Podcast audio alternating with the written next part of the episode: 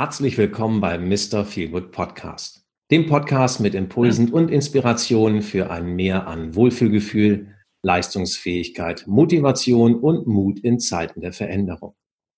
Erlebe interessante Persönlichkeiten, deren eigene Geschichte und damit unterschiedlichste Blickwinkel, wie wir besser durch die heutige Zeit kommen. Heute zu Gast Petra Waldminghaus. Hallo, liebe Petra. Hallo, Holger, grüß dich. Auf dieses Gespräch freue ich mich sehr, denn ich selber bin ein Mensch, der kleidungsmäßig, stilmäßig überhaupt keine Ahnung hat. Ähm, naja. Aber ich habe auch einen, einen schlauen Spruch gelesen, der da heißt, wer sich ständig maskieren muss, um sich seiner Umgebung anzupassen, hat auf Dauer keinen Erfolg. Angeblich steht das im großen Knigge. Ich weiß nicht, ob du diesen Spruch schon mal gehört hast. Ich wiederhole ihn gerne. ja, da gibt es verschiedene Auslegungen zu, genau. Ja, aber ich wiederhole ihn gerne. Ja, wer sich ständig maskieren muss, um sich seiner Umgebung anzupassen, hat auf Dauer keinen Erfolg. Ich selber äh, maskiere mich definitiv nicht, also höchstens mal zu Karneval. Und selbst das ist für einen Norddeutschen schon eine gewisse Überwindung, wenn er sich da verkleidet. Aber ich gehe, in der Regel gehe ich immer in ein Geschäft und sage, ähm, wenn, wenn mir eine Jeans passt, dann könnte ich doch gleich noch vier davon mitnehmen, weil dann habe ich ja auf Vorrat. Dann mhm. passt das schon mal. Aber es muss kein, darf eben keine Experimente geben. Vielleicht ist das falsch. Ich habe heute auch ein bisschen Angst, wenn ich sehe, ah, man trägt zu einem Anzug vielleicht nur noch Turnschuhe. Muss ich die jetzt auch tragen, obwohl es vielleicht nicht meins ist? Also ich habe ganz viele Unsicherheiten zum Thema Kleidung, mhm. zum Thema Stil. Deswegen finde ich es toll, dass du heute da bist, dass wir mit dir als Expertin für Kleidung, für Stil, für Typenberatung einfach äh, mal sprechen können, dass wir uns austauschen können. Du wirst, glaube ich, eine ganze Menge Tipps nicht nur für mich haben, sondern auch vielleicht für alle, die uns jetzt gerade zusehen oder zuhören. Denn ich bin überzeugt davon, ich bin nicht alleine mit meiner Einstellung zum Thema Kleidung oder mit Nein, das bist du nicht. meinen Fähigkeiten. Ähm, so, deswegen freue ich mich sehr, aber bevor wir anfangen, wir machen keine Lobhudelei am Anfang. Mhm sondern die Lobhudelei kannst du selber übernehmen. Erzähl doch mal, wie bist du eigentlich zu dem gekommen, was du heute machst und was ist genau das, was du heute machst? Das ist aber eine lange Geschichte, willst du das wirklich wissen? Ich also, nicht dran. Okay, die geht schon 20 Jahre, diese Geschichte. Ich bin da nur aus der Not zugekommen, weil ich war ursprünglich Kinderkrankenschwester auf einer Krebsstation viele Jahre. Und durch den Umzug und Schwangerschaften bin ich weggegangen von Würzburg, wo ich gearbeitet habe und bin jetzt dann in Rating bei Düsseldorf gelandet und äh, saß da mit meinen zwei gesunden Kindern und habe mich ziemlich gelangweilt und habe gedacht, ach Mensch, irgendwas musst du tun. Und ich hatte mal so eine Beratung bekommen und seitdem habe ich irgendwie total viel selber zum Thema Farbe gesehen, auch an anderen. Ich war ja auch Beobachtung gewohnt als Krankenschwester oder als Kinderkrankenschwester. Und, ähm, und dann habe ich so eine Ausbildung als Hobby gemacht. Aber direkt nach dem Hobby, nach der Ausbildung, habe ich einen Auftrag bekommen über eine ja, ganz professionelle Trainerin zum Thema Kommunikation. Und die hat mir einen Auftrag quasi verschafft, im Doppelpack haben wir den gemacht, für Führungskräfte. Mhm. Ich hatte noch gar keine Ahnung zu der Zeit so wirklich, aber das war so erfolgreich, dass ich nach Hause gekommen bin und zu meinem Mann gesagt habe, hey, das will ich jetzt immer machen. und dann habe ich mich halt fortgebildet in den ganzen aber das Jahren. Heißt, aber du hattest schon, du hattest da schon eine Ausbildung gemacht. Ja, die Aus, ja, ja, die Ausbildung hatte ich, aber äh, was muss man noch alles können? Vorträge halten, man muss Präsentation machen, man muss das Ganze, gerade bei Führungskräften ist ja auch der Anspruch total hoch. Ne? Also, und es hat aber auf Anhieb geklappt und ich habe gemerkt, auch ich habe in meiner Persönlichkeit irgendwas, das kommt gut an, das kann ich ausbauen, das, daraus mache ich halt irgendwas. Ja, ähm, und so konnte ich das sukzessive über die Jahre aufbauen. Aber ich bin relativ schnell auch noch an ein Netzwerk gekommen. Also ich war selber mal Mitglied in einem Netzwerk für Typberatung die Idee fand ich gut, die Art und Weise war ich nicht so begeistert und dann haben wir halt einfach was Neues gestartet und in der Zwischenzeit ist es ein Imageberaternetzwerk mit äh, über 50 Beraterinnen, mhm. teilweise auch in der Schweiz und wir werden auch bald jemand in Österreich dabei haben, also wir expandieren da gerade ein bisschen. Und äh, vor einigen Jahren ist neben meiner normalen Imageberatung, wo ich Menschen zum Thema Outfit, Auftritt und Wirkung berate, hat sich noch so ein Nebenthema abgesplittet, was aber irgendwie zu einem ganz großen Hauptthema geworden ist. Und das ist das Thema Brille. Also ich selber habe keine Brille gefunden, habe rumgetüftelt, warum sieht bei mir alles Mist aus, ja? Und habe festgestellt, da gibt's ja doch Parameter, die man über diese bekannten Sätze hinaus sagen kann, dass jetzt so so ein rundes Gesicht eine eckige Brille muss oder so und das ist überhaupt nicht stimmt. Ähm, und daraus habe ich richtig was gemacht und äh, ja, Schule, viele Optiker, halte Vorträge auch in dem Bereich. naja, das ist jetzt genug Lobhudelei. Das fällt mir nämlich gar nicht leicht, mich immer selber zu loben. Aber so ist es halt jetzt. genau. Ja, also in meiner Wahrnehmung bist du, äh, bist du heute wirklich eine der, der ganz gefragten Personen, wenn es um das Thema Kleidung geht, um das Thema Stil geht. Insbesondere natürlich, so habe ich dich auch kennengelernt, klar, über das Thema Brillenexpertin, wo ich weiß, dass du, dass du viele, viele Optiker mittlerweile schulst und ausbildest, ähm, weil es da sicherlich auch viel Nachholbedarf gibt. Es gibt äh, jetzt gerade erschienen, wenn ich es richtig weiß, von dem Benjamin Schulz ein Buch zum Thema Personal Branding, in dem du einen ganzen Bereich geschrieben hast. Weil du es wahrscheinlich sogar irgendwo bei dir in der Nähe gerade rumliegen. Soll ich zeigen? Dann zeig es auch gerne mal. Meinem, also, genau. Also für mich quasi also, schon fast ein Standardwerk äh, zum Thema Personenmarke. Also ähm, von daher ist Lobhudelei sicherlich da schon schon ein Stück weit angesagt. Aber wenn man, wenn man so über das Thema Kleidung nachdenkt, ich denke ja nicht viel drüber nach, sondern irgendwann sagt, oh, ich hätte es auch gerne. Ein Freund von mir, der ist so bewandert und dann sagt er, musste hier und dann musste da noch. Und ich denke, ja, muss ich oder muss ich das eigentlich nicht? Also mhm. müssen wir uns denn jetzt irgendwelchen Trends anpassen oder müssen wir das nicht? Nein, wir müssen das überhaupt gar nicht. Also gerade Trends. Ich muss jetzt wieder ein kleines bisschen ausholen. Also ich sag mal, als ich angefangen habe vor 20 Jahren, gab es ganz klare Vorgaben. Also ich habe noch gelernt, die Hose muss so lang sein, da muss ein Knick auf dem Schuh entstehen von der Hose. Man darf nur dunkle Schuhe zum dunklen Anzug tragen, helle Schuhe gehen gar nicht, absolutes No-Go. Ja, also ich habe Dinge gelernt. Ähm, dann hat aber die Gesellschaft angefangen, sich sehr stark zu verändern. Also man hat plötzlich selbst in einer Bank einen Versuch gemacht, Leute mit Jeans in die Beratung zu schicken. Das ist anfangs noch gescheitert. Aber jetzt gucken wir 20 Jahre später und genau das passiert jetzt gerade. Also Dresscodes brechen sowieso weg. Also wir haben nicht mehr diese verlässlichen äh, Vorgaben. Das hat für viele auch eine Art Sicherheit äh, gegeben ähm, sondern wir haben jetzt viel mehr die Möglichkeit zu zeigen, wer wir sind. Also unsere Persönlichkeit nach außen hin sichtbar zu machen. Am erfolgreichsten ist man dann auch, wenn man so ist, wie man ist, und trotzdem muss man es ein bisschen inszenieren, aber nicht ähm, ja sich völlig verstellen. Du musst so bleiben, wie du bist. Das ist schon wichtig, aber äh, das, was in dir gut ist, ein Stück weit rausholen. Jetzt kenne ich dich ja auch schon ein bisschen. So verkehrt liegst du gar nicht. Im Gegenteil. Also deswegen kannst du ganz entspannt weiterleben jetzt. Du machst vieles richtig. Kleidungstechnisch, ja. Weil, weil, ich genau. da sehr, weil ich für mich da sehr konservativ, also gefühlt bin ich konservativ.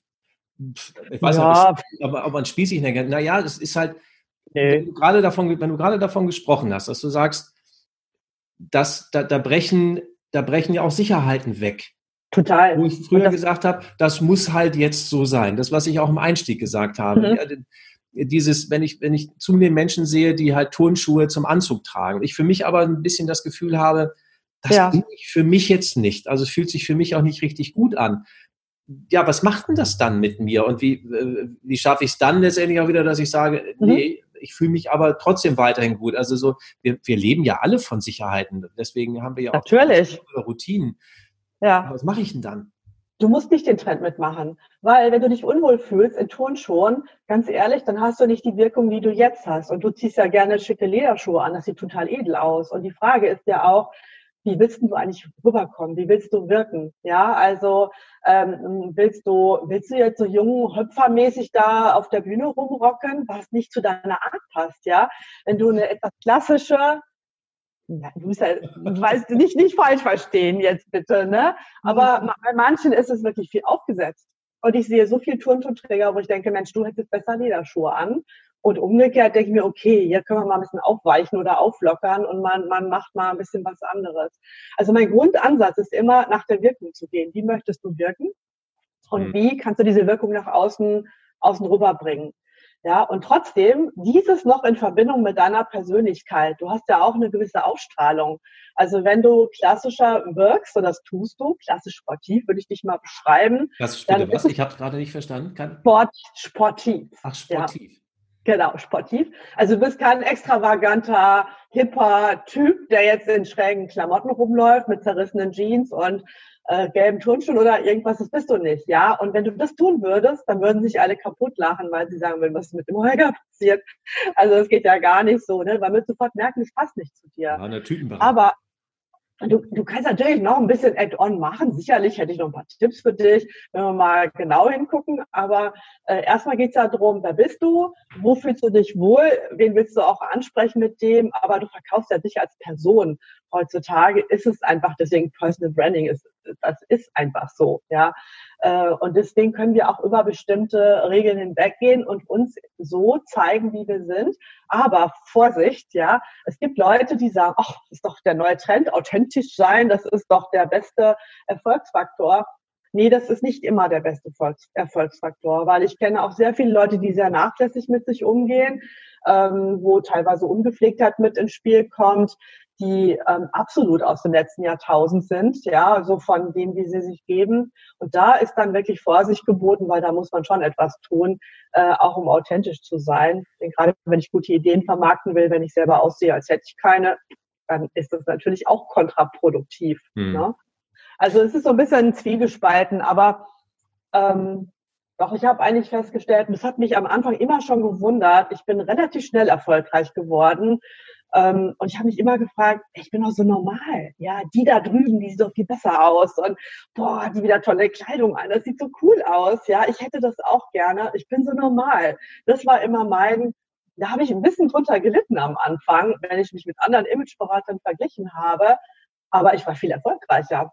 Und dann habe ich mich gefragt, warum bin ich das eigentlich? Und habe meine Kunden gefragt, warum sie ja nicht zu mir kommen, was sie daran äh, so gut finden. Und fast alle haben gesagt, sie sind so authentisch, man nimmt ihnen jedes Wort ab. Und dann war ich entspannt und habe gedacht, ach komm, ich muss das nicht machen. Ich kann jetzt gucken, wer ich bin. Und, ähm, und das ist für mich auch wirklich der, äh, das, der Schlüssel zum Erfolg. Mhm. und das Entspannendste noch dazu. Ja, also man hat viel weniger Gedanken um Kleidung und um alles, weil ich eigentlich auf mich gucken muss und nicht, und mhm. nicht, ähm, was es gerade jetzt gibt und welchen Trend ich jetzt umsetzen muss und ob das überhaupt möglich ist bei dem, wie ich aussehe. Ja, das ist, brauche ich alles nicht. Mhm. Wenn ich jetzt, wenn ich jetzt mich nicht so viel mit Mode beschäftige und du hast ja gerade gesagt, man muss ein bisschen aufpassen, dass es Menschen gibt, das, nicht das Ungepflegte, das meine ich nicht, also das kriege ich mhm. schon ganz gut hin. Aber dass man sagt, das ist halt noch so, so 90er vielleicht, ja, ja. Dass, dass ja. man, dass man da nicht hängen bleibt. Was würdest du denn Menschen empfehlen, die eben nicht so stilaffin sind oder die es einfach auch nicht interessiert, die da einfach keine Lust dazu haben. Ähm, mhm. wie, wie können wir das denn vermeiden, dass es nicht dazu kommt, dass wir plötzlich noch eher wie im letzten Jahrhundert unterwegs sind? Mhm. Also man kann ja einfach spaßeshalber mal vergleichen, was man hat. Ja, also zum Beispiel eine Hose anziehen, die jetzt ein paar Jahre alt ist das äh, weiß ich, was dann passiert, wenn ich eine Hose anziehe, die ein paar Jahre alt ist. Die passt halt einfach nicht. Das ist, Ach, das ist alles, was da passiert. Das, das ist jetzt das ist kein Fishing for Compliments, es ist einfach, entspricht der Realität. Habe ich gerade letztes ja. Mal probiert. Mhm. So. Aber wenn du eine Hose von vor ein paar Jahren anziehst, die dir noch passt, ja, und eine von heute anziehst, wirst du sehen, dass die Schnitte sich im Laufe der Jahre wirklich verändert haben. Also früher war sehr viel weiter geschnitten, alles war etwas bolleriger, ja, es gab die Zeiten der großen Rundfalten, Hosen und Umschläge und ich weiß nicht was. Und wir sind sehr körpernah im Moment unterwegs, ja. Ähm, auch im Businessbereich, die Anzüge sind alle sehr schmal geschnitten.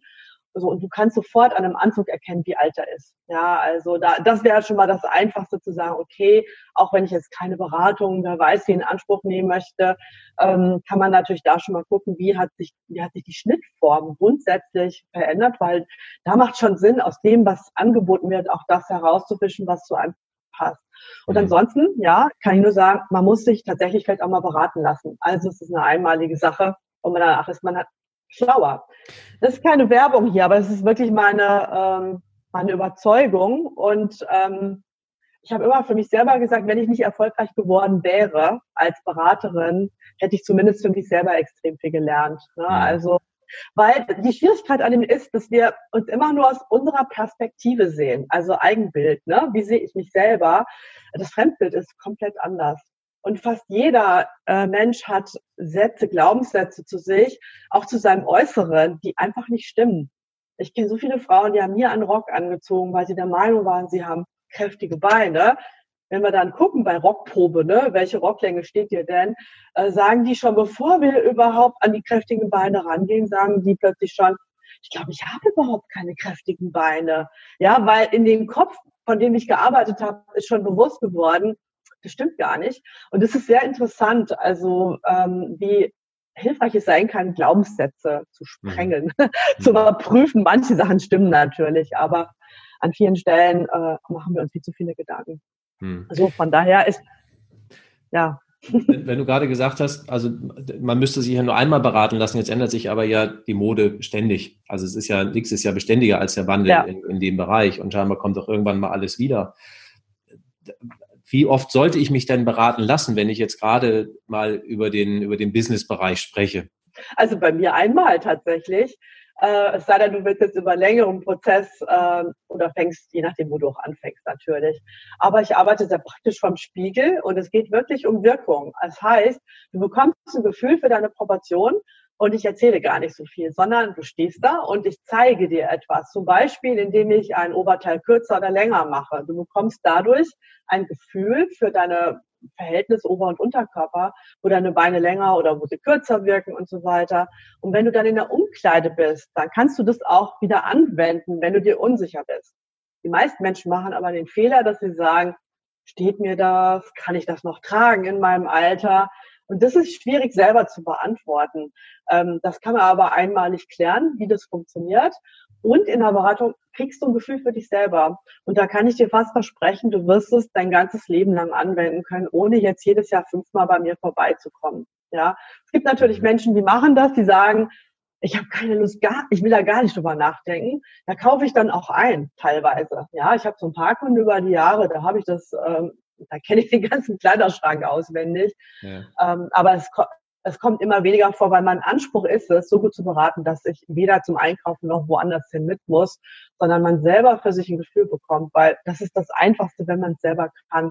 Und es ist nicht so schwer. Hm? Man kann es wirklich ja, lernen. Wenn wir sagen, die Kleidung ändert sich natürlich ständig, ähm, mhm. stellt sich mir die Frage, muss ich dann vielleicht trotzdem alle zwei Jahre oder alle drei Jahre sagen, ähm, jetzt müssen wir mal rüber gucken, wenn ich wenn ich nicht in meinem Umfeld jemanden habe, der mich da berät. Mhm. Also gibt es da einen Zyklus, wo man jetzt sagen kann, na komm, wenn Nein. du den Anzug vor drei Jahren gekauft hast, dann wird er jetzt wahrscheinlich nicht mehr dem Schnittmuster ja. von heute entsprechen, dann sind wir vielleicht nicht mehr ganz so körpernah. Ich, ich weiß nicht, kann man da eine, eine Regel aufstellen? Nee, gibt, keine Regel.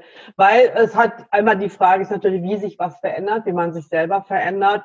Und du lernst eben Proportionen zu erkennen. Du, du kannst dann, wenn in drei Jahren oder in vier Jahren die Mode anders ist, kannst du natürlich gucken, okay, was hängt da an, was steht mir jetzt eigentlich? Hm. Also ich habe jetzt in dieser Saison sehr viel ausgelassen. Ja, also es ist weite Oberteile, ja, wie so ein Ballon äh, in. Ich äh, bin aber oben etwas kräftiger als unten, ja. Also und das sieht dann aus wie so ein Ballon auf den Beinchen.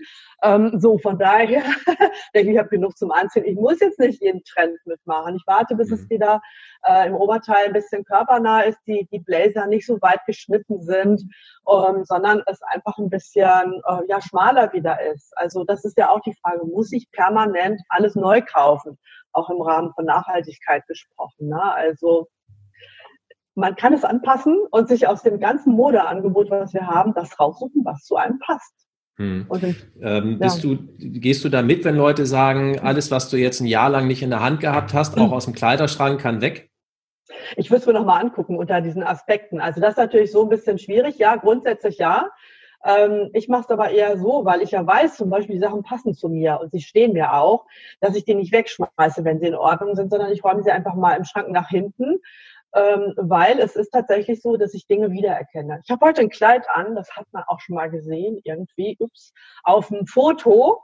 Ähm, das ist schon, weiß ich nicht, vier Jahre alt, fünf Jahre alt, aber steht mir echt gut. Ja, ich habe es auch und, und da denke ich mir immer, warum soll ich das wegtun? Ich habe es aber jetzt ganz lange nicht mehr angehabt und habe es letzte Woche im Seminar wieder neu entdeckt. Ja, und dachte, Mensch, du hast es doch noch, zieh mal an. Das passt und jetzt, auch ja, das ist, das dehnt sich ja, ne? Also es fühlt sich gut an, ne? dass ich einfach dieses Ding als neues Kleidungsstück, ja, ich habe auch Kunden, die sehen das und sagen, das habe ich schon mal an Ihnen gesehen, Frau Weibinghaus. Dann sage ich dann manchmal, okay, ich ziehe meine Sachen auch zweimal an. Ne? Also, mhm. also ich habe keine Lust dauernd und ich habe auch keine Zeit dazu, ständig in die Stadt zu gehen und mir neue Inszenierungen zusammen zu kaufen, sondern ich gehe mit den Dingen einfach so um, ähm, dass ich sie auch durchaus lange tragen kann, viele Jahre. Hosen die ich schon zehn Jahre habe und wo der Schnitt wieder in ist. Das passiert ja auch übrigens, ja. Und wenn du dich eben äh, figurtechnisch jetzt nicht total ähm, so oder so entwickelst, kann man, kann man vieles von den Sachen tragen.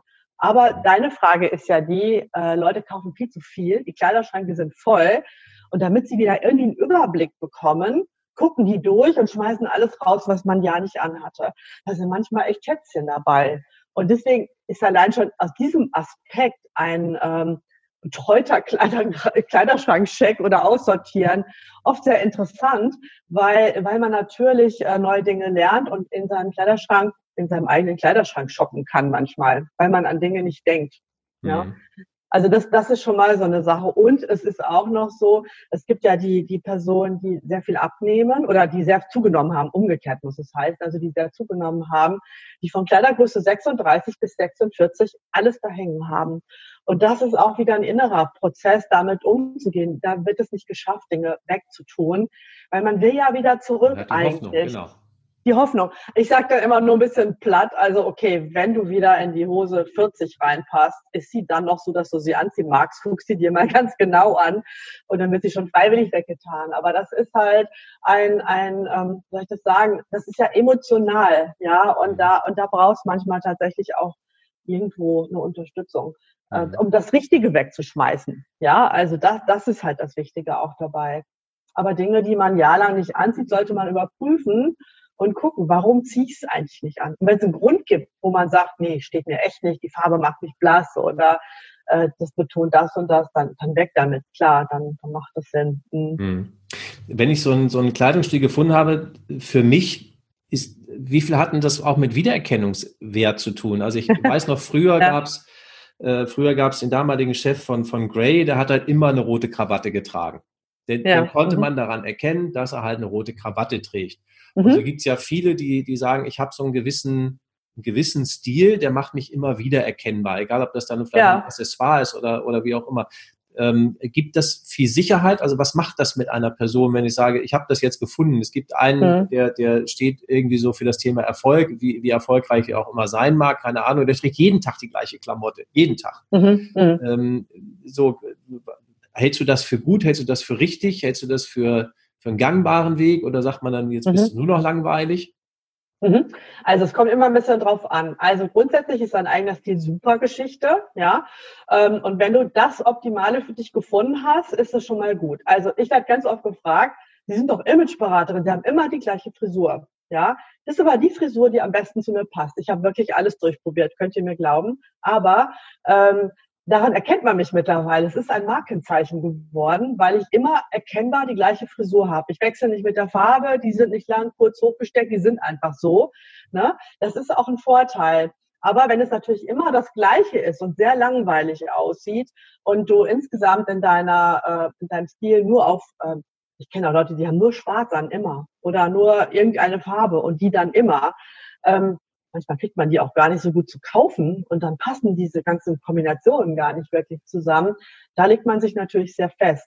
Aber Stil ist schon etwas, wenn du das für dich gefunden hast, dann kannst du damit sehr gut variieren.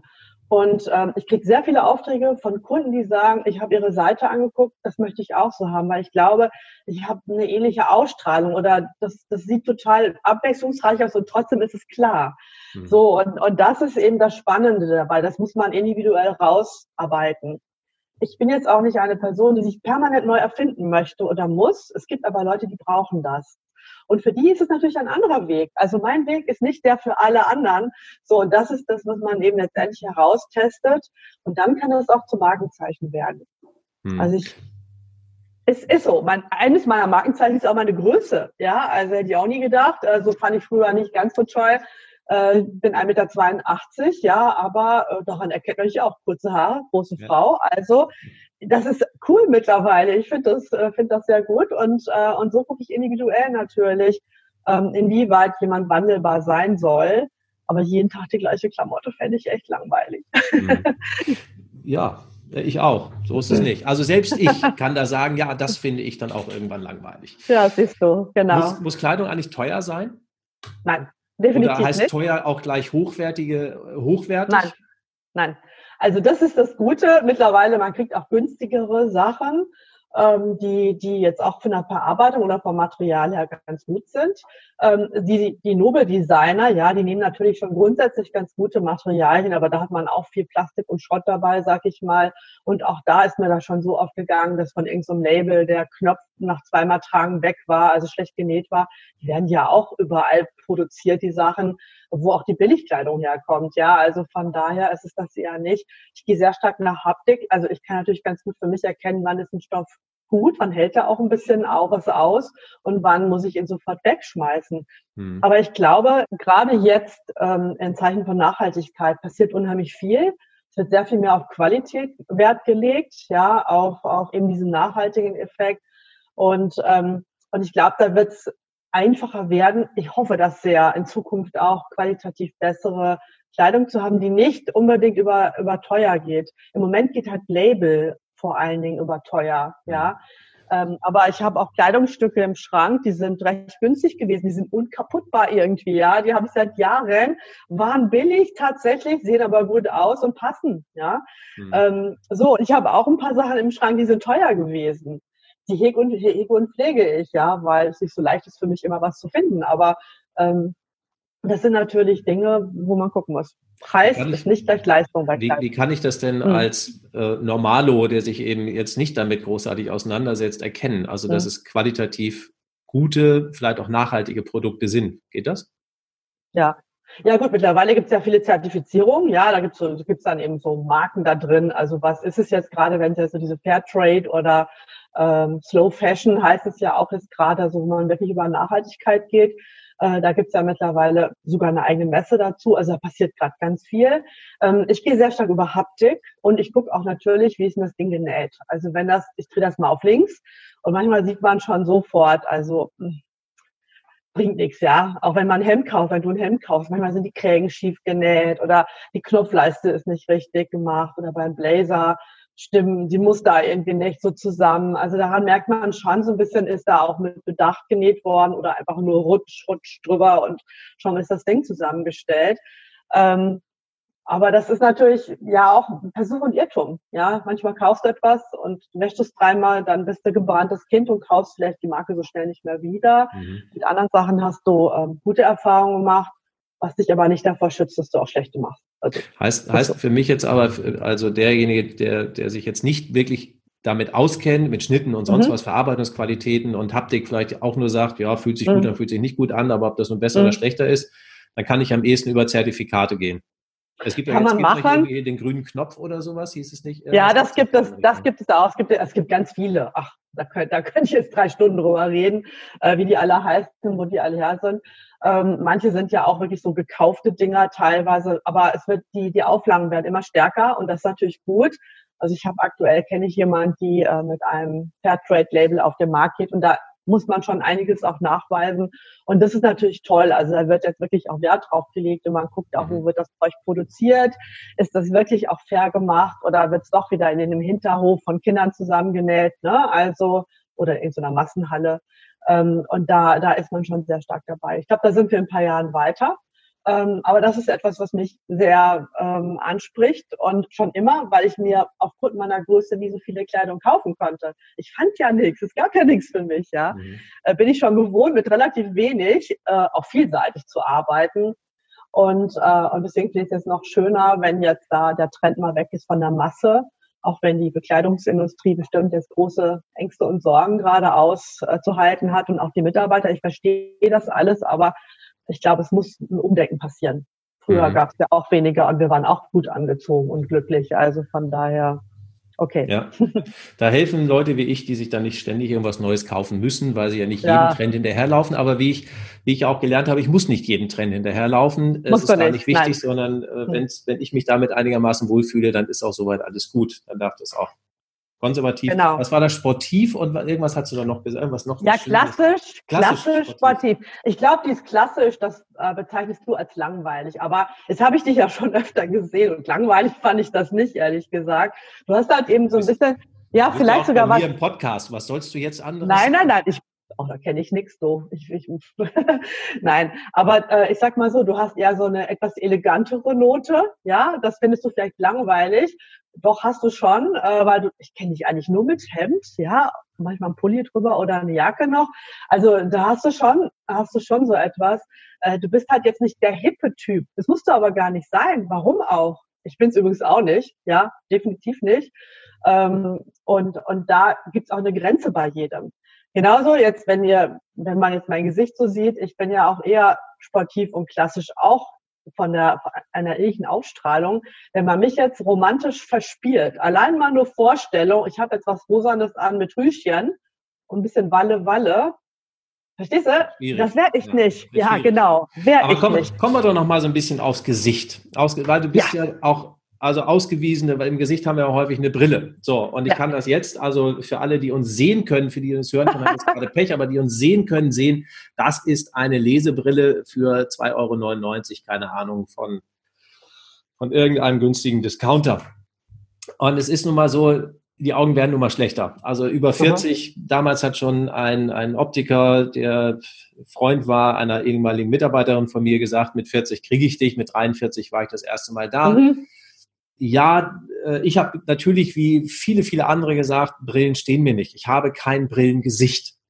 Mhm. Und er sagt, ja, äh, da sagen sie alle, äh, lass uns mal entspannt gucken. Drei Stunden später hat er zu mir gesagt, Holger, du bist der Erste in meiner über 20-jährigen Karriere, der wirklich sagen darf, ihm steht keine Brille. Ich habe keine Ahnung, warum das so ist.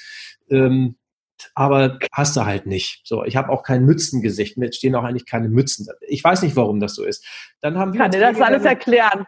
Dann, genau. Dann haben wir uns kennengelernt und gesagt, Heuer, äh, stimmt nicht so ganz. Wir gehen noch mal raus. Das haben wir bis heute leider nicht geschafft, aber wir werden es irgendwann noch mal tun und nach einer für mich passenden Brille zu gucken. Ich glaube, eine Brille ist so, das ist für Menschen aus meiner Sicht was extrem Wichtiges, wo man vielleicht aber auch sagt, naja, man kann besser sehen. Also dieser Nutzen, den ich eigentlich mit einer Brille habe, der ist ja extrem groß. Warum haben so viele Menschen ein Problem, die für sich passende Brille zu finden oder überhaupt daran zu glauben? Wir haben vorhin schon mal über Glaubenssätze gesprochen. Mhm. Daran ja. zu glauben, dass ihnen eine Brille steht. Was ist unser Problem mit Brille? Ach, das Problem ist, dass es ähm, von den Optikern tatsächlich, was die Beratungsqualität angeht, noch nicht geleistet wird. Ja, also vor 20 Jahren gab es Kassengestelle, kennen ja vielleicht noch ein paar Leute. Da hatte man wenig Passungen da liegen und irgendwas hat man genommen, die wurden von der Kasse getragen und fertig ist. Ähm, als ich angefangen habe mit Brille, mich zu beschäftigen, das ist vielleicht auch schon 18 oder 17 Jahre her, ähm, wurde es mehr. Und jedes Jahr kamen neue Materialien, neue Farben, neue Formen und mittlerweile ist die Brille das Accessoire schlechthin. Schau, du guckst mir ins Gesicht, da guckst du auf meine Brille.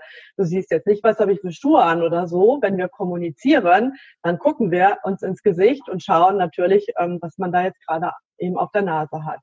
So, und äh, die Ausbildung von Optikern, das, da muss ich jetzt einfach noch mal ein bisschen ausholen, die ist eben so, dass sie sehr technisch ausgebildet sind. Die haben früher tatsächlich, das war ein Handwerksberuf, da waren früher mhm. nur fast, fast Männer. Ja, jetzt wechselt das auf Frau, die lernen immer noch handwerklich Gläser schleifen.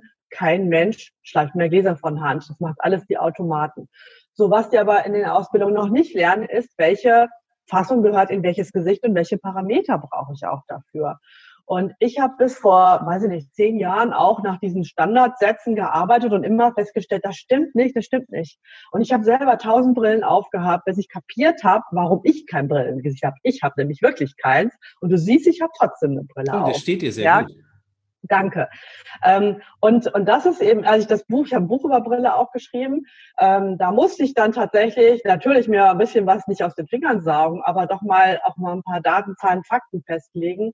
Und äh, ich habe das ganze Thema recht äh, straff zusammengefasst, sage ich mal, und behaupte einfach mal, dass wenn ein Optiker mal ein, zwei Tage sich weiterbildet, der für jeden Kunden auch einem Nichtbrillengesicht definitiv was findet. Weil an deinem Gesicht gibt es nur eine Herausforderung und oder ja, anderthalb genau anderthalb Herausforderungen. Das sind die Augenbrauen. Du hast halt sehr markante Augenbrauen. Sie sind ein bisschen unterschiedlich und sie sitzen noch tief, ja. Aber du kannst mit der richtigen Brille das ausgleichen und vielleicht, wenn du da äh, zum Friseur mal gehst und dir einen Hauch was wegzupfen lässt in, dem, in der unteren Braue, hast du ein bisschen mehr Platz, was völlig ausreicht. Ne? Bei der Nase müsste ich mal genau gucken, das ist, glaube ich, etwas breiterer Nasenrücken, ja, da vom Sitz der Brille. Ähm, aber für dich gibt es definitiv, komm mal näher, genau. Ja, doch, das ist so.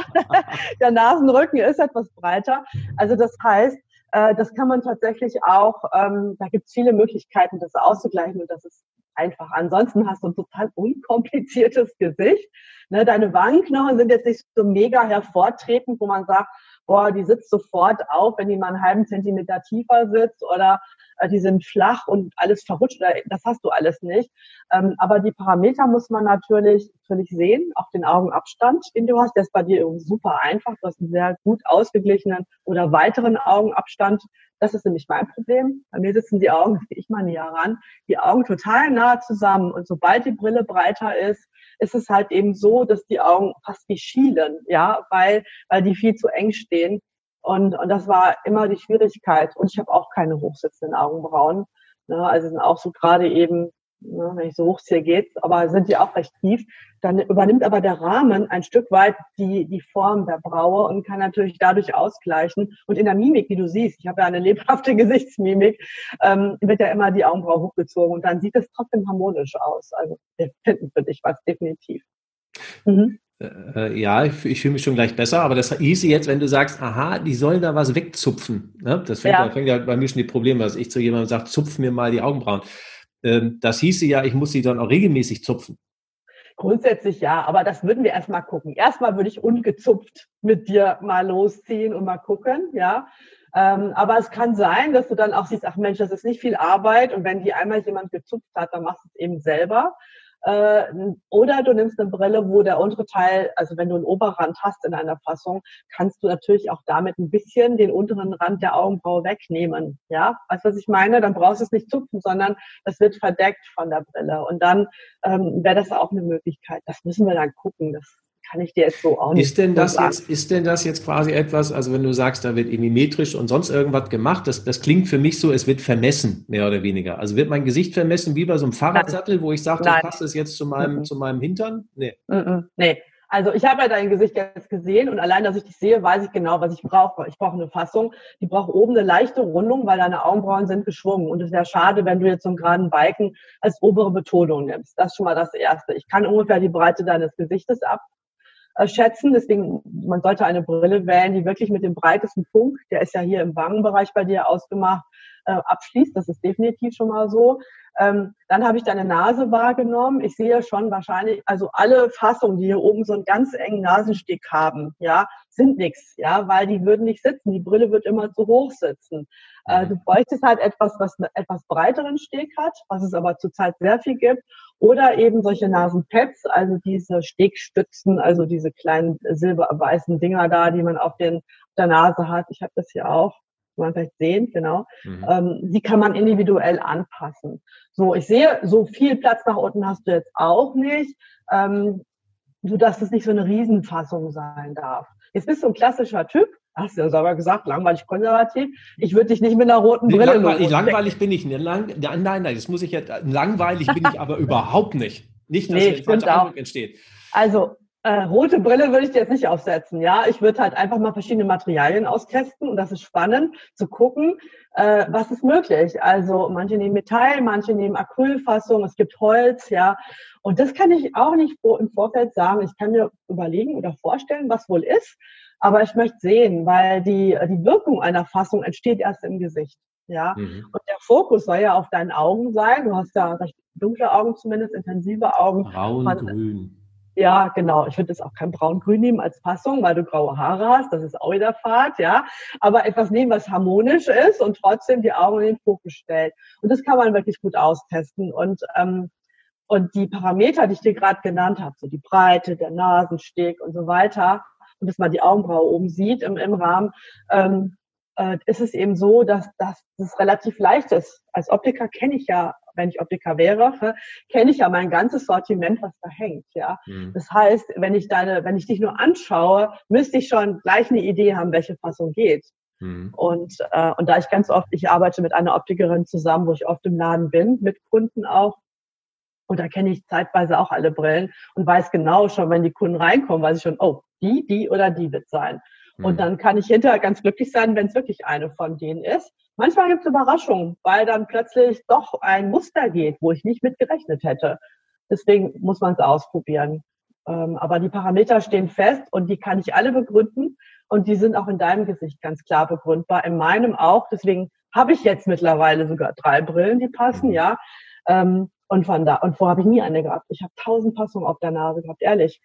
Ich war voll verzweifelt und habe dem Tag äh, entgegen ja Angst gehabt, wo ich jetzt nicht mehr lesen kann ohne Brille. Dann kam dieser Tag und ich habe auch noch zwei Jahre rumgegurkt, bis ich dann äh, tatsächlich so gut war, dass ich dann auch wirklich äh, ja, gefunden habe. Oder mit meiner Optikerin zusammen haben wir dann echt gute Lösungen gefunden, ja.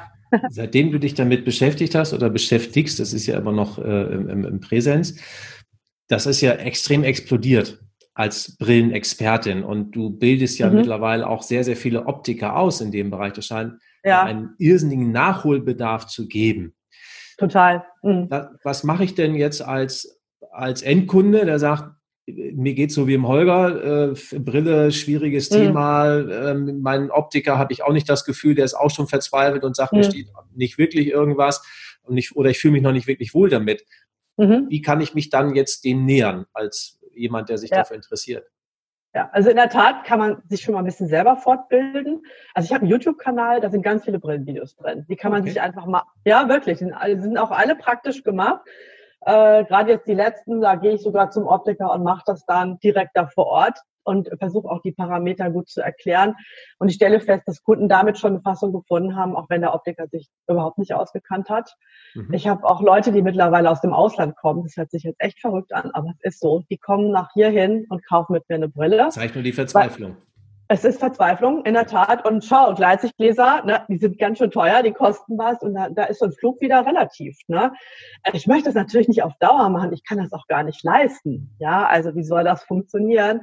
Deswegen habe ich mich eher dahin entwickelt, zu sagen, liebe Optiker, bitte macht eine Weiterbildung. Und das passiert jetzt auch. Und die, die es gemacht haben, sind total begeistert. Mhm. Und ich habe einige sogar als Typ- und Imageberater ausgebildet, als bilde auch Beraterin aus. Und, ähm, und das ist auch toll zu sehen, also wie eine Optikerin so eine Ausbildung gemacht hat und mittlerweile im Geschäft auch richtig ähm, noch viel, viel umfassender berät. Denn eine mhm. Brille hängt ja nicht nur mit den Gesichtsproportionen, die hängt mit der Frisur. Das sieht total anders aus, wenn ich meine Haare, schau, wenn ich meine Haare so mache, wirkt die Brille komplett anders. Also muss ja nicht schnell wieder weg. Ne? Also, also die Frisur oder der Halsausschnitt, wenn Kunden mit einem Rollkragen bis hier kommen, mit einem Pony bis da, dann kann ich keine Brille verkaufen. Da muss ich mehr Wissen haben. So, und, und, und das ist natürlich dann super einsetzbar. Und ich glaube, das ist jetzt meine Hoffnung, dass in den nächsten Jahren da viel passiert und sich weitergebildet wird. Und ich baue gerade noch eine Plattform auf, auf meiner äh, Seite Brillenexpertin. Da gibt es eine Rubrik Optiker finden, heißt die, da habe ich auch schon welche drauf, die tatsächlich eine zweitägige Weiterbildung gemacht haben. Und ich nehme auch nur welche mit zweitägiger Weiterbildung, weil dann kann ich auch sicher sein, die können das richtig gut.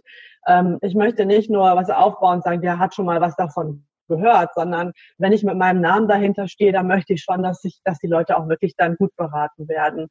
Und das sind noch recht wenige. Ähm, aber ich glaube, und da bin ich total überzeugt, das sieht Ende des Jahres anders aus. Also, das finde ich super, das wäre auch meine nächste Frage Umbruch. gewesen. Also ich gehe auf brillenexpertin.com. Ist das richtig? Nee, nee, nee, de. Ich bin auf de. de. Okay, ja, ja, man also findet mich trotzdem. und dort finde genau. ich dann einen Bereich, wo ich sage, Optiker finden, äh, ja. vielleicht finde ich ja einen in meiner Nähe. Und derjenige, der auf das nicht Fall. kann, der ja. findet erstmal auf YouTube etwas, wie du sagst, in deinem ja, oder in meinem Blog. Also ich habe alle Videos auch im Blog. Also ich habe einen Blog auf der gleichen Website und äh, da habe hab ich was geschrieben dazu und habe dann noch ein Video dazu. Das heißt, man kann wirklich alle Parameter eigentlich sich selber angucken. Mhm. Und es funktioniert. Also viele Kunden haben mir geschrieben oder schicken mir manchmal das total nett, schicken mir Fotos und von dem Endergebnis und so. Und da muss ich, da bin ich manchmal sehr froh, weil ich denke, ja super, ist klasse. Ähm, aber schöner wäre es natürlich, weil es ja auch äh, man könnte viel mehr Brillen verkaufen, wenn man wüsste, was hinter dem Thema bewusste Farbwahl oder Proportion oder Stilwirkung auch steht. Mhm. Ähm, das ist eigentlich, ich, mittlerweile bin ich da eigentlich schon Sales-Trainer, gar nicht mehr mit dem Typ- und Imageberatung, sondern wirklich ähm, ja einfach Argumentation nutzen. Also nicht verkaufen durch irgendwelche komischen Tricks oder so, ja. sondern verkaufen durch Fachwissen und nachvollziehbaren Argumenten. Ist ja relativ einfach, wenn du sagst, dass schon zu jeder Frisur zum Beispiel schon wieder eine andere Brille sein muss, ist es für Frauen vermutlich eine Art Paradies, weil man sagt, da, ja, da brauche ich ja ständig irgendwas Neues. Als Mann klassisch sportiv, der eine Frisur trägt über einen langen Zeitraum, würde quasi auch bedeuten, ich kann eine Brille eventuell relativ lange tragen. Ist richtig? Ja, also du kannst auch als Frau, wenn du nicht dauernd alles anders machst oder wenn. Klar.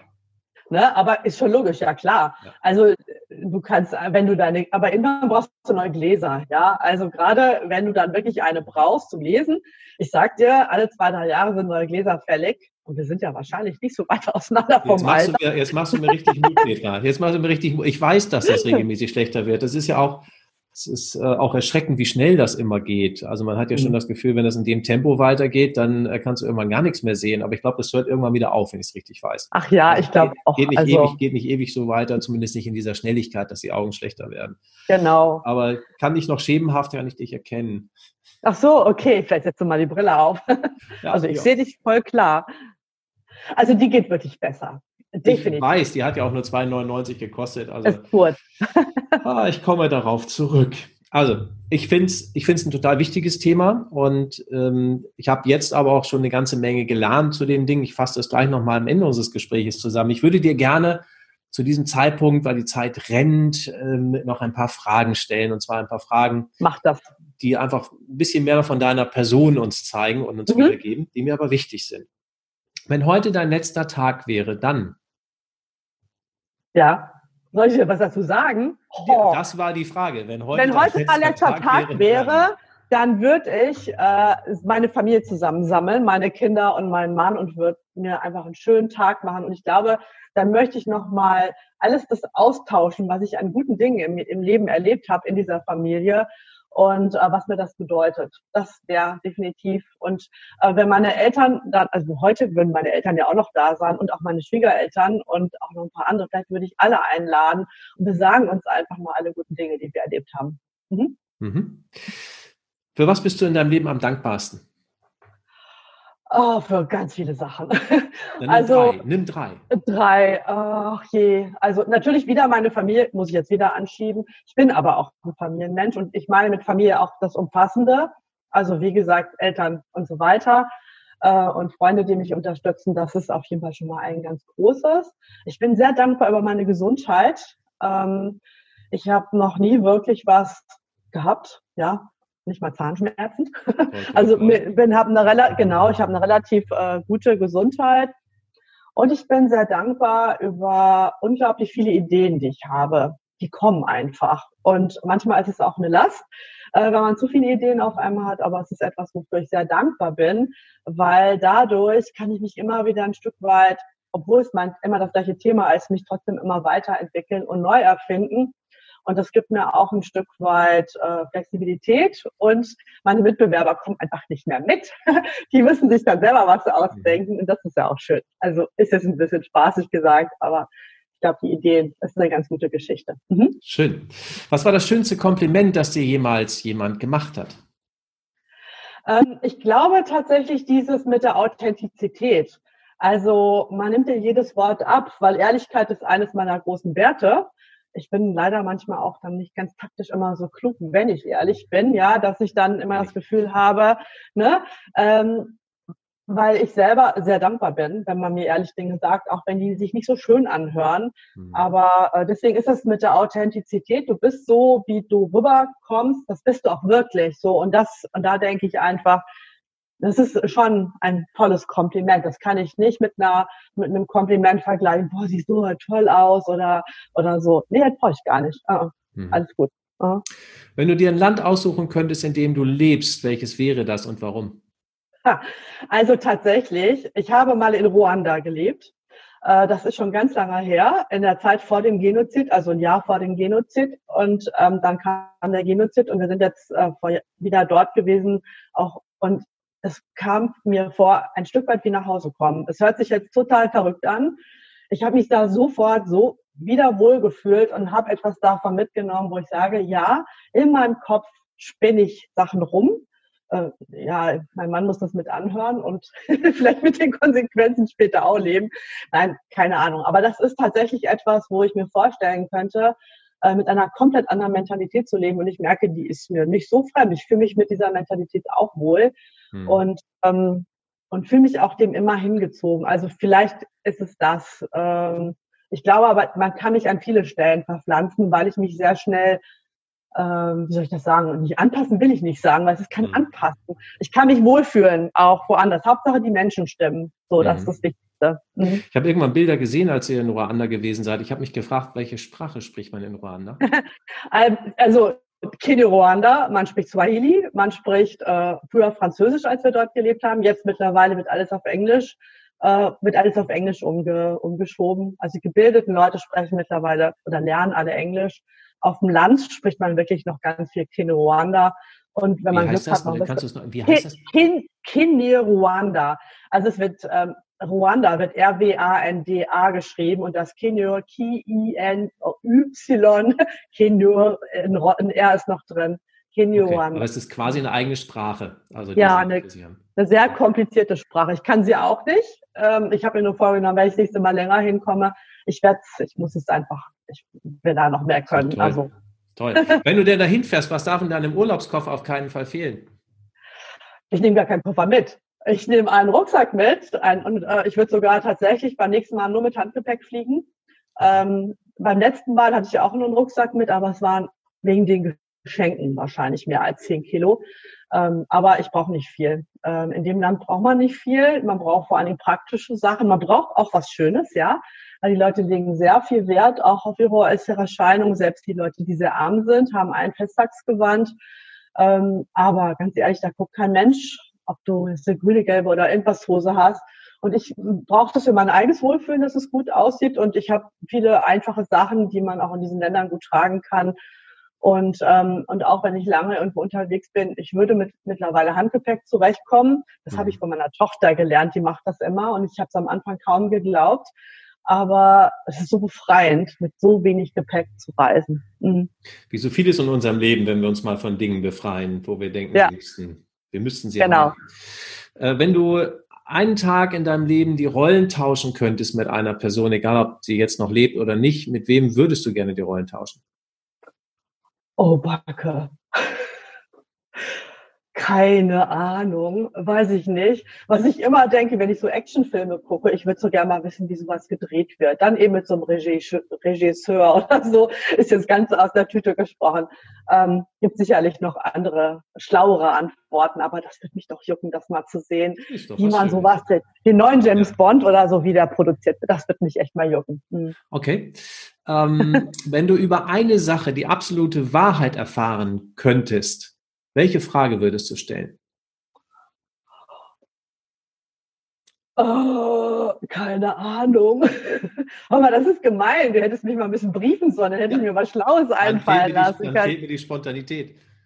Ja, aber die, die habe ich jetzt in dem Fall tatsächlich nicht. Also ich habe immer das Gefühl, vielleicht bin ich da auch beschenkt, dass ich mit vielen Menschen zu tun habe, die ehrlich mit mir sind. So, von daher habe ich da nicht so wirklich schlimme Sachen. Ich weiß, wo ich herkomme, ich kenne meine Eltern und all das habt ihr jetzt auch nichts. Und, und deswegen fällt mir jetzt gerade, äh, mir fällt, fällt mir echt nichts ein. Tut mir leid. Macht nichts. Macht Sorry. Die ganze Welt ist ja momentan gefühlt in einem Umbruch. Und ja. das macht auch ganz vielen Menschen Sorge, was da gerade passiert, egal ob es die Klimakatastrophen sind oder ob es um politische Unruhen geht. Warum dürfen wir viel mehr Hoffnung haben als Ängste, was die Zukunft angeht? Was darf uns ein gutes Gefühl machen? Also ich selber bin äh, von, von meiner Glaubenseinstellung auch Christ. Ja, also ich glaube, dass da mehr ist als nur wir selber. Äh, und von daher habe ich da deswegen eine gute Lebenseinstellung. Ich habe viele sehr spannende Sachen erlebt in meinem Leben, auch damals in Ruanda oder in anderen Dingen. Ähm, und gerade wenn ich an Ruanda zurückdenke, da haben sich eine Million Menschen innerhalb von einer Woche oder innerhalb von ein paar Monaten umgebracht. Und wenn man in das Land jetzt geht und da echte Versöhnung gelebt wird, dann muss ich sagen, das macht mir Hoffnung. Ja, also so schlimm Dinge sind und an allen Stellen kriselt es und bricht zusammen. Und das ist etwas, was mich äh, natürlich auch mitnimmt äh, wo ich auch meine Anfragen habe, aber trotzdem stelle ich fest, es ist Versöhnung möglich und das gebe ich nicht auf, diese Hoffnung. Das will ich auch gar nicht. Und deswegen denke ich, ich tue meinen Teil in meinem Umfeld dabei und äh, gucke, dass ich da ähm, gute Dinge mitmachen kann und nicht noch Negatives äh, hervorrufe und an anderen Stellen, ja, Hoffnung einfach behalten und mhm. ähm, genau, mit, mit guten Gedanken in die Zukunft gehen und Vertrauen. Das finde ich ein sehr, sehr schönes Schlusswort, was du da gerade gebracht hast. Ähm, ich glaube, da, da mhm. gibt es auch gar nicht so viel hinzuzufügen. Aber alles das, was du gerade als letzte Antwort gebracht hast, kann ich auch aus unserem Gespräch rausziehen. Also ich mag, ich mag dieses Entspannte, was du uns rübergebracht hast. Ich mhm. nicht hektisch jedem Trend nachfolgen zu müssen, sondern entspannt erstmal zu gucken, was passt eigentlich zu dir, mhm. das dann aber vielleicht auch über einen langen Zeitraum durchzuziehen, weil du dich ja nicht mhm. so veränderst, sondern eher dein Körper sich vielleicht verändert, aber du dich als Typus nicht zwingend verändern mhm. musst. Ähm, das gibt mir auf der einen Seite Hoffnung, auf der anderen Seite gibt es mir natürlich Hoffnung, dass es ähm, auch eine Brille gibt, die äh, A zu mir steht, aber auch natürlich Brillen quasi gibt für jedermann, wo wir uns alle Definitiv. wiederfinden können, wenn wir auf den richtigen Optiker treffen oder auf die richtige Typenberatung treffen, die uns dann dementsprechend die richtigen Tipps mit auf den Weg gibt und uns das richtige Gestell irgendwann auf die Nase setzen. Mhm. Von daher ähm, ziehe ich, ich habe ja am Anfang des Gesprächs gesagt, das eigentlich interessiert es mich auch nicht so wirklich, so dieses Thema Kleidung. Aber schön ist, es muss mich vielleicht auch nicht immer und tagtäglich interessieren, weil ich nicht jeden Trend mitgehen muss. Und für alles andere gibt es dann die passende Unterstützung, sei es durch deine Person, sei es durch andere Typenberater, vielleicht auch aus deinem Netzwerk, die ihr irgendwie mit habt. Ja. Äh, Corporate Color heißt es. Corporate auch. Color, ja. ja. Das würde ich noch ergänzen. Also ich bin ja nicht allein, es sind ja 50 Imageberater noch hier allein in Deutschland. Ja. Unter corporatecolor.de kann man auch Typberatungen finden, wo die äh, Beraterinnen eine sehr gute Ausbildung haben und auch eine gute Beratung machen. Also ja. definitiv. Nicht alles zu mir kommen, bitte. Also das schaffe ich nicht. ich finde, aber das, das ist das, was mich beruhigt. So, und um die ersten Schritte zu gehen, nicht jeder ähm, äh, wird dann eben die Gelegenheit haben, mit dir einkaufen zu gehen, sondern muss es vielleicht dann genau. machen. Aber jeder kann sicherlich jetzt mal gucken, die, die es interessiert, unter brillenexpertin.de, um entweder oder auf deinem YouTube-Channel nochmal nachzuschauen, Mensch, was gibt's denn da vielleicht noch als weitere Tipps? Ich habe auch für mich eine ganze, ganze Menge mitgenommen aus diesem Gespräch. Mhm. Ich fand es total kurzweilig, mir hat es wahnsinnig viel Spaß gemacht. Deswegen äh, bedanke ich mich bei dir, liebe Petra, ganz herzlich für die Zeit, Gerne. die du mir und uns geschenkt hast. Ich bedanke mich natürlich äh, bei allen Hörern und auch Zuschauern, egal wo ihr uns jetzt gerade zugeguckt habt. Gebt uns gerne ein Like, wenn es euch gefallen hat. Und ähm, für heute sage ich ganz, ganz lieben Dank und tschüss. Bis zum nächsten Mal. Bye.